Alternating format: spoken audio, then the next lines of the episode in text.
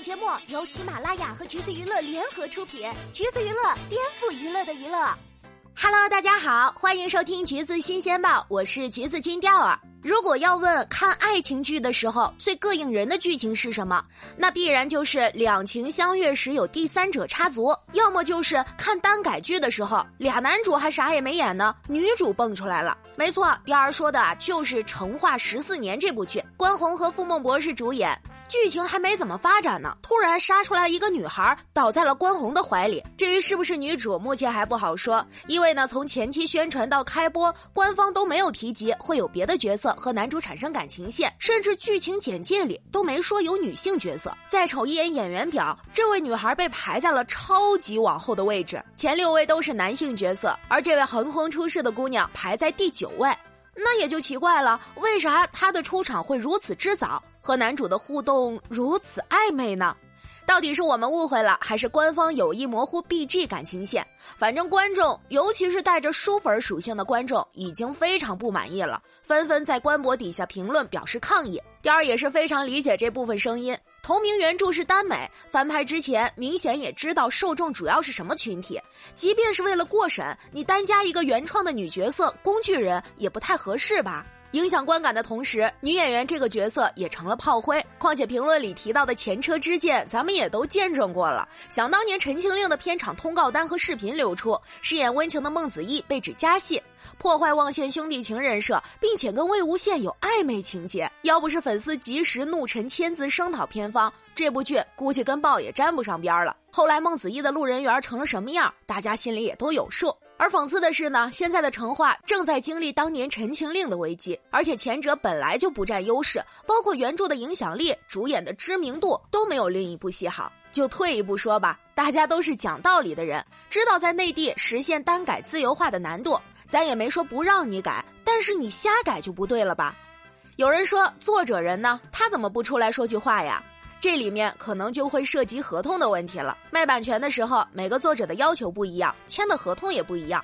如果当初就决定合同一出不过问剧本，那么后续怎么写就是剧组自己的事儿了。《镇魂》《陈情令》之后，想在耽美市场分一杯羹的人越来越多，但是呢，爆款往往只是少数，大部分都是以扑街收尾。究其原因，其一呢，小说完全影视化是存在难度的，一不小心就容易被四零四。你想看的页面已经飞走了。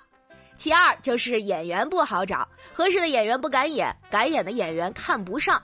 论主创，成化的班底不差，关宏和傅孟博虽然名气不大吧，但是百分之六十还是符合原著一文一武的角色设定。至于剩下的百分之四十，问题也不小。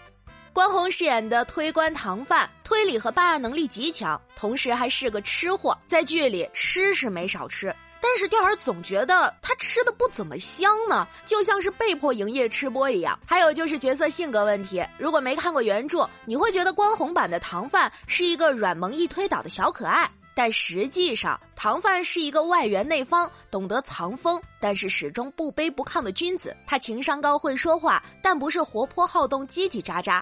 小关散发的可爱有点过多了，所以呢，很容易就会往傻白甜的方向跑偏。再说说傅孟博的随州，台湾口音略显出戏，说台词的气场似乎也不如原著角色的那股英气。总之呢，这部剧开播的风评还不算乐观，豆瓣虽然没出评分，但是评论的反馈也是能说明一些问题的。这部剧的雷点其实还是集中在演员演技和判案剧情的细节设计上。总之呢，首播一口气儿看了八集，雕儿觉得如果不是书粉或者有那种追剧一定要看到大结局的强迫症的人，真的是很难刷完。更别提是在第二集就被喂了一段 B G 戏的情况下。说句公道话，如果只把成化当做下饭顺带磕磕 C P 的轻喜剧来看，那它是 O K 的，起码你能从各种细节感受到他的用心。比如颇具质感的调色和浮化道，导演对置景和构图也是有要求的。作为观众的视觉体验还是很舒服的。剧中还有一段剧情用了动画来展示，也是挺可爱的创意。包括体现随州会做饭的人设，实拍时也是真的按照美食节目的标准来的。很多人都没发现，这部剧的监制可是成龙大哥。果然，你大哥还是你大哥。别的不说，主角的打戏是真的干净利落，行云流水。而至于大家最关心的地方呢，两位男主确实还是挺甜的。唐范被随州壁洞那一段，有多少少女跟钓儿一样发出了尖叫呢？两人第五集就住在一起了，看到后面发现还有共浴，呃呃，不过没洗成啊，没洗成，大家先不要激动。这样看来，导演还是挺明白观众想要看啥的。那你说说，你塞这么个女性角色来是干啥呢？